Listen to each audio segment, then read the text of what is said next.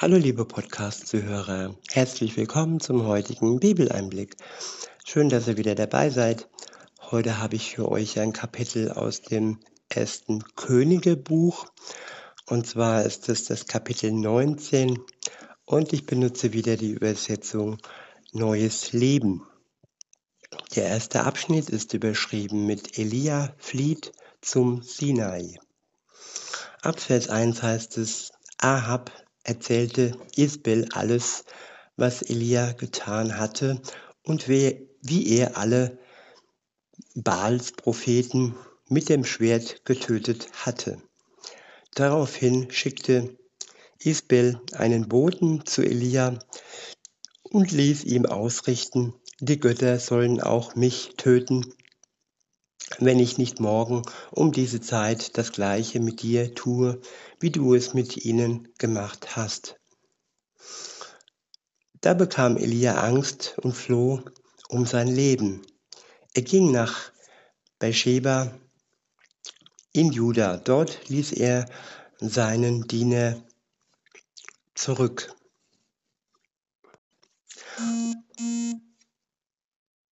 Dort ließ er seinen Diener zurück. Er aber ging allein eine Tagesstrecke weiter in die Wüste. Schließlich sank er unter einem Ginsterstrauch nieder, der dort stand, und wollte nur noch sterben. Ich habe genug, Herr, sagte er, nimm mein Leben, denn ich bin nicht besser als meine Vorfahren. Ja, hier sieht man, hier sieht man einen Diener Gottes, der ganz Mensch ist, wie du und ich, und der an einem Punkt hat, wo er ein, einfach nur noch auf der Flucht ist, alle Menschen, ähm, die ihm wichtig sind, zurücklässt und in die Einsamkeit flieht und zu Gott sagt, ja Herr, nimm mein Leben, denn ich bin nicht besser als meine Vorfahren. Wer hat das noch nicht gedacht? Wer hat sich so noch nicht gefühlt? Und ja, das ist menschlich und Gott beruft ganz normale Menschen wie du und ich. Er braucht keine Supermänner und Superfrauen. Nein, er beruft uns, weil wir einfach ja nicht ohne ihn können. Irgendwelche hochmütigen und stolzen Menschen, die denken, sie könnten alles tun, ja, so jemand braucht er nicht. Weiter heißt es, dann legte er sich hin und schlief unter dem Strauch ein. Doch plötzlich berührte ihn ein Engel und sagte zu ihm, Steh auf und iss. Er blickte um sich und sah ein Stück auf heißen Steinen gebackenes Brot und einen Krug Wasser bei seinem Kopf stehen. Also aß und trank er und legte sich wieder hin. Welch Wunder! Habt ihr das schon mal erlebt, dass ihr, dass euch ein Engel begegnet ist? Ob das jetzt ein Mensch war, der von Gott ähm, benutzt wurde, um euch wieder aufzubauen, um euch zum Essen einzuladen, mit euch zu reden, um euch ein gutes Gefühl zu geben. Ja, so ging es ihm auch. Er aß und legte sich wieder hin. Dann heißt es weiter, da kam der Engel des Herrn ein zweites Mal, berührte ihn und sagte, Steh auf und iss denn vor dir liegt ein lange, eine lange Reise. Er erhob sich, aß und trank, und das Essen gab ihm genug Kraft, um 40 Tage und Nächte bis zum Berg Gottes, dem Horeb, zu wandern. Dort fand er eine Höhle, in der er die Nacht verbrachte.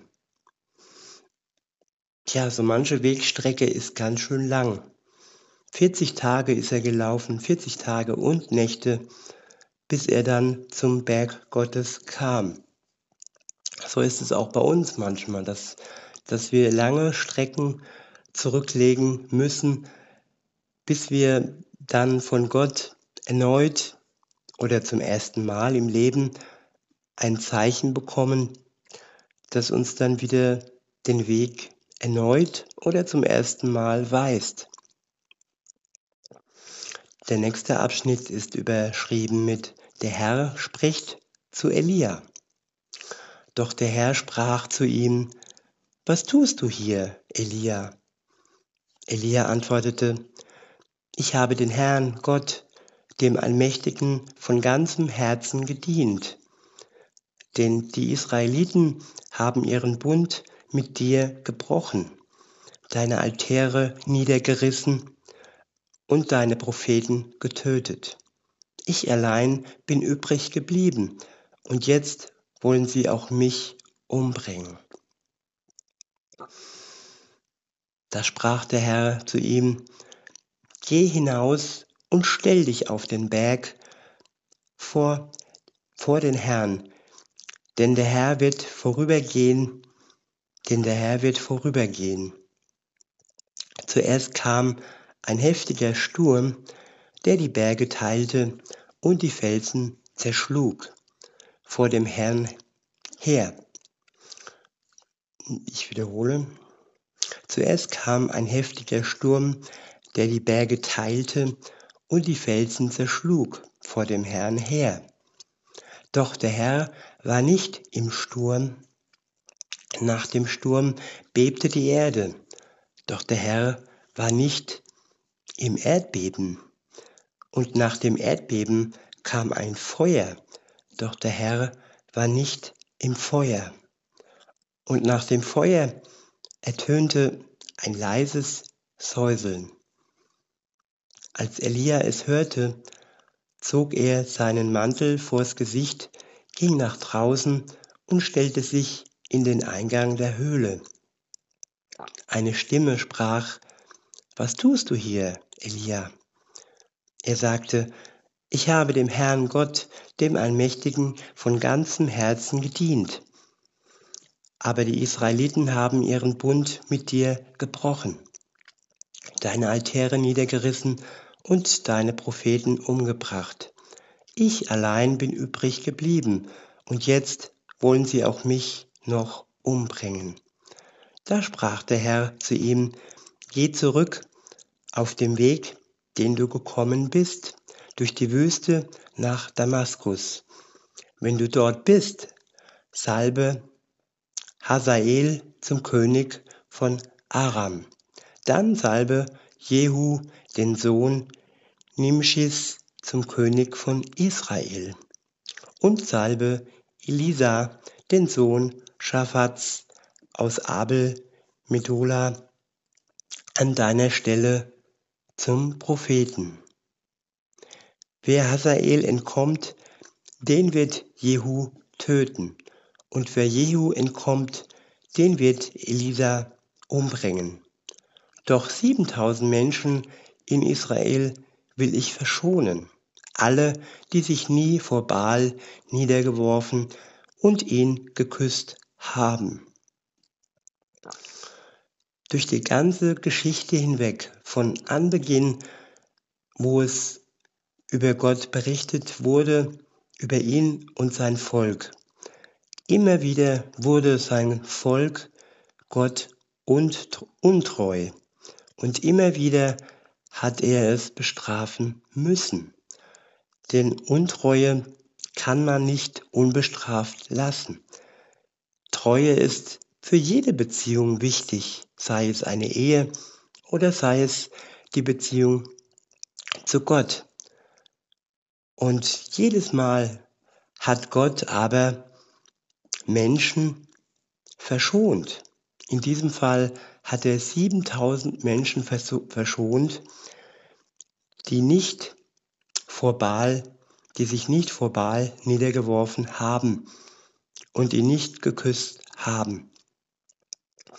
Und genauso wurden immer wieder und wieder Menschen verschont. Und ich will nicht sagen, dass, dass, dass der Holocaust die Shoah eine Strafe war. Das steht mir nicht zu.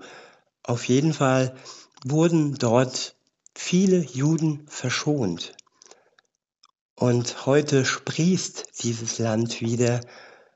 Und ich kann es immer wieder und wieder euch ans Herz legen. Schaut euch die Videos aus Israel an. Schaut euch die Armee an. Diese wunderschönen, hübschen ähm, Soldatinnen und Soldaten, wie sie doch voller Stolz für ihr Land dienen. Und bis heute steht Gott zu seinem Volk. Daran hat sich nichts geändert. Weiter heißt es, der nächste Abschnitt ist überschrieben mit die Berufung, die, Be die Berufung Elias. Danach verließ Elia den Berg und fand Elisa, den Sohn Schaphats. Er war gerade dabei, mit zwölf Paar Rindern zu pflügen. Er selbst folgte dem, zwölf, dem zwölften Paar. Elia trat zu ihm hin und legte ihm seinen Mantel um die Schultern. Da ließ Elisa die Rinder stehen, lief hinter Elia her und bat ihn, lass mich noch meinen Vater und meine Mutter umarmen, dann will ich mit dir gehen. Elia antwortete, Geh nur zurück, aber vergiss nicht, was ich mit dir gemacht habe. Elisa wandte sich von ihm ab und nahm ein paar Rinder, er schlachtete sie, machte ein Feuer mit dem Pflug und briet die Rinder darauf. Das Fleisch brachte er seinen Leuten, und sie aßen davon. Dann stand er auf, ging mit Elia und wurde sein Diener. Der nächste Abschnitt ist überschrieben mit Ben Hadad greift Samaria an. Beziehungsweise das ist dann schon das nächste Kapitel. Und ich möchte noch kurz zusammenfassen, über die, ähm,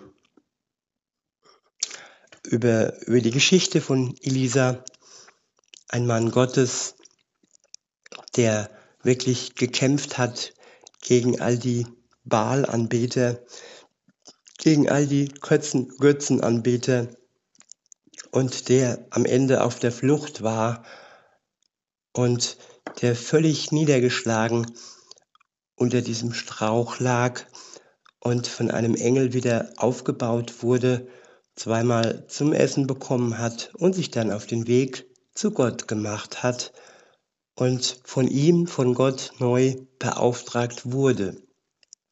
Und er war treu, er war gehorsam und führte gern das aus, was Gott ihm befohlen hatte.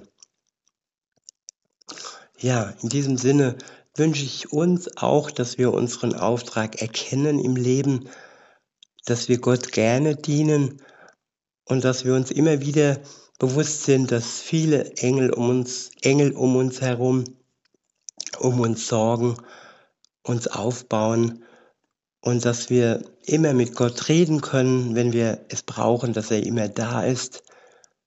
Und in diesem Sinne wünsche ich euch noch einen schönen Tag und sag bis denne.